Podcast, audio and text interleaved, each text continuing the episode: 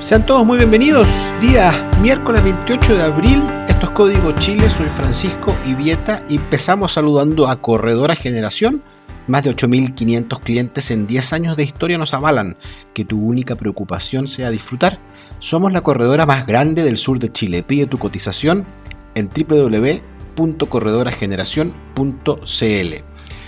Hoy día es imposible hablar, en primer lugar, del shock y del trauma que ha significado para el gobierno el día después de su rechazo a la admisibilidad del Tribunal Constitucional. El resumen es bien largo de hacer, pero tocaremos los principales puntos. Quedan 10 meses de gobierno y serán los 10 meses probablemente más difíciles en la vida de Piñera. Hay tres tareas urgentes que resolver. Primero, sin lugar a dudas, tiene que volver a liderar a Chile Vamos, tiene que volver a convencer a este conglomerado de que él es el líder y por lo tanto el que pone la música. Segundo, debe fortalecer el comité político. Eso es una pedida que viene de todos lados, sobre todo interna de los partidos. Y la verdad es que después de lo que pasó, alguien tiene que hacerse responsable del error que cometió el gobierno. Y el 3, primero es muy importante que el gobierno in situ, con sus partidos, converse qué es lo que quiere negociar con la oposición, porque va a tener que negociar para seguir gobernando estos 10 meses. ¿Qué pasa con los presidenciables el día después? Narváez insiste en una renta básica universal renta que por lo demás todavía no explica cómo le gustaría financiarla, porque recordemos que propuso un sueldo de 600 mil pesos mensuales de aquí a diciembre para 4 millones de familias. Eso significa alrededor del 80% del PIB de nuestro país todo este año. Y, todavía fue una medida que lanzaron en conjunto con la senadora Rincón, pero que no han sabido explicar y los economistas de sus equipos tampoco han sabido explicar de dónde se financiaría. Huele un poco a populismo. La BIN le mandó un recado al presidente y le dice que debe haber un programa para los próximos meses, un programa por supuesto consensuado y donde las pensiones sean el centro.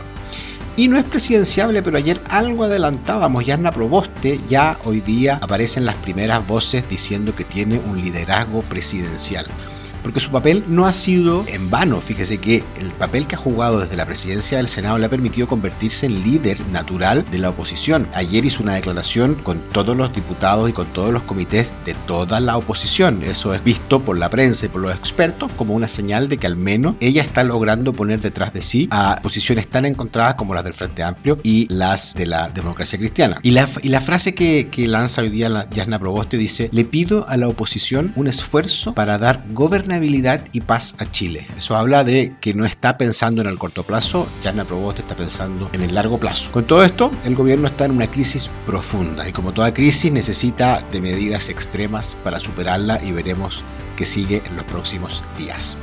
Para la economía y los negocios, en el punto número 2 de hoy día, lo que pasó ayer no fue una buena noticia. No por el retiro en sí, sino que por lo que significa que la institucionalidad a la que estábamos acostumbrados deje de funcionar. Eso explica que para los negocios ya no hay certeza de que lo que se aprobó en el pasado se respete en el presente. Prueba de ello, el IPSA el día de ayer bajó en 2,35% por la noticia, pero hoy día llegó a menos 3,42. Es la peor cifra en un año y coincide que hace un año justamente se estaba discutiendo el primer retiro. Hermann von Willenbrock representante de los empresarios en distintos cargos gremiales, dijo una frase que ha causado mucho impacto en el empresariado. Dijo que hay un peligro que el Parlamento termine gobernando de facto.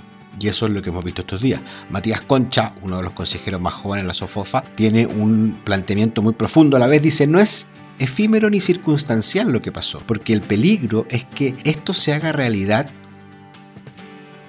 no es efímero ni circunstancial lo que pasó. Insiste también en el peligro de derrumbar nuestra institucionalidad. Esto será una realidad el día que alguna empresa extranjera anuncie que se va de Chile por la inestabilidad. En el punto 3, algunas cifras económicas. Nueva proyección del PIB. Ayer hablamos de un informe de finanzas que había presentado el Ministerio de Hacienda. Hoy día hay un poco más de detalles de ese mismo informe y el cobre nos salvará una vez más. El sobreprecio que estamos enfrentando estos días explica el 70% del crecimiento que tendremos el 2021 de cara a una nueva reforma tributaria, donde parece ser que las exenciones ya están siendo las protagonistas para financiar un, eh, un ingreso o una renta básica de emergencia. El informe de las finanzas públicas del Ministerio de Hacienda estima que en el 2021 el sobreprecio que traerá el precio del cobre significará 7.800 millones de dólares extra para el presupuesto de nuestro país. Como cuarto punto, última hora, la Comisión de Constitución de la Cámara acaba de aprobar hace pocos minutos el impuesto a los superricos y le incluyó una indicación que también la comentamos hace unos días, que es la rebaja del IVA a los bienes básicos que presentó un grupo de parlamentarios de la UDI liderados por Jorge Alessandri. Ahora este proyecto vuelve a la sala y no está claro lo que pase con su futuro. Del bonus track del día de hoy, Nico Yarri, que vuelve a las pistas después de 11 meses de estar suspendido por un caso de doping, gana, lleva 6 triunfos consecutivos. Recordemos que el Challenger pasado salió campeón, lo ganó y ahora sigue liderando, llega hasta estos seis partidos sin perder un solo set y por lo tanto eso es una muy buena noticia porque hoy día está en el ranking 350 pero pronto lo tendremos de vuelta dentro de los mejores tenistas de Chile. Eso ha sido todo, nos vamos a despedir con nuestros amigos de Chile Bell. Con nuestros amigos de Chile Bell, disfruta de las mejores cervezas importadas y destilados de primer nivel.